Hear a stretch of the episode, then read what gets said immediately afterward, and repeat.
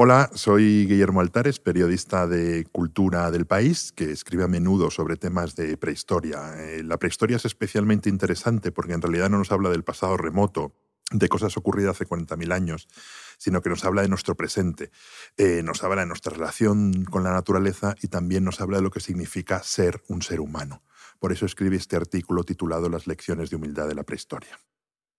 La ciencia ha dado por lo menos dos lecciones de humildad a la humanidad en las últimas décadas. Los enormes avances en el conocimiento del comportamiento de los animales, a través del trabajo de etólogos como Carl Safina o Franz de Waal, han demostrado que el hecho de que no podamos comprender bien cómo piensan y sienten los animales no significa que no sean seres inteligentes y sintientes.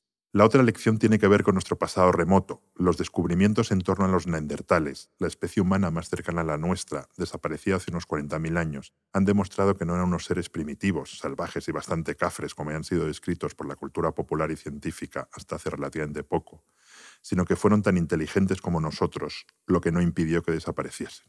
Cuando salió el libro de Calza Fina Mentes Maravillosas, The New York Review of Books escribió que su efecto a largo plazo sobre la conciencia colectiva iba a ser tan importante como el que produjo el origen de las especies de Charles Darwin, un replanteamiento radical de nuestra relación con el mundo que nos rodea.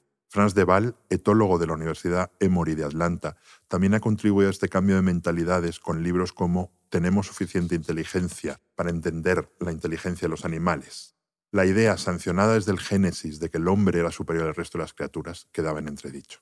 Ambos autores demuestran que animales como los grandes mamíferos, elefantes, orcas, delfines, ballenas, los primates, orangutanes, gorilas, chimpancés, bonobos, o algunas especies de pájaros, loros, cuervos, establecen sociedades complejas, cuidan de los débiles, utilizan instrumentos, transmiten conocimientos a través de la cultura, seguramente manejen lenguajes y en el caso de delfines o belugas es muy posible que hasta se llamen por sus nombres. La serie de National Geographic Los secretos de las ballenas o el documental de Netflix Lo que el pulpo me enseñó, que ganó el Oscar este año, demuestran la complejidad del mundo animal y a la vez el abismo que nos separa de él.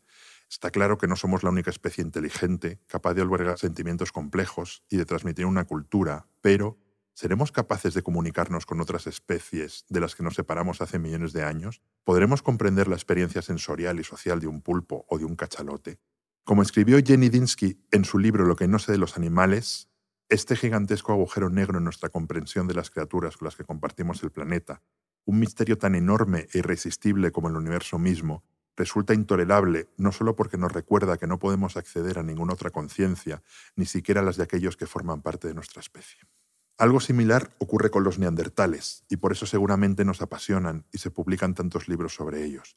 Nos demuestran que existe otra forma de ser humanos, como escribió Rebecca Rack Sikes, autora del extraordinario Neandertales, la vida, el amor y la muerte de nuestros primos lejanos, que acaba de publicar en septiembre la editorial Geoplaneta.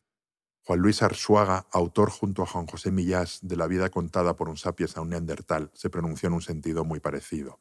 Representan otra manera de ser humanos y eso es algo que nos cuesta mucho imaginar.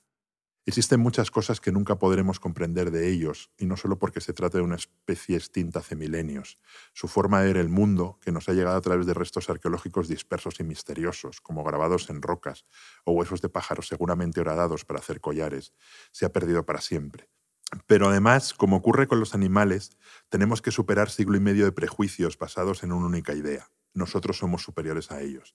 Cuando descubrió en 1879 las primeras pinturas prehistóricas sofisticadas, las de Altamira, Marcelino Sanz fue acusado de falsificador. Como describe Gregory Curtis en su libro Los pintores de las cavernas, el misterio de los primeros artistas, cuando entró en la sala de los bisontes, fue la primera vez de la cual tenemos noticia, en la que un artista de la distante Edad de Piedra conmovió la sensibilidad de una persona moderna. La inmensa mayoría de los científicos de su época despreciaron el descubrimiento de Marcelino Sanz porque pensaban que lo que entonces consideraban hombres primitivos no podían haber realizado esos dibujos. El tiempo y los hallazgos acabaron por darle la razón y quedó claro que aquellos sapiens de las cavernas eran tan inteligentes y creativos como nosotros. Los prejuicios se desplazaron entonces a la otra especie humana de la que cada vez aparecían más restos, los neandertales.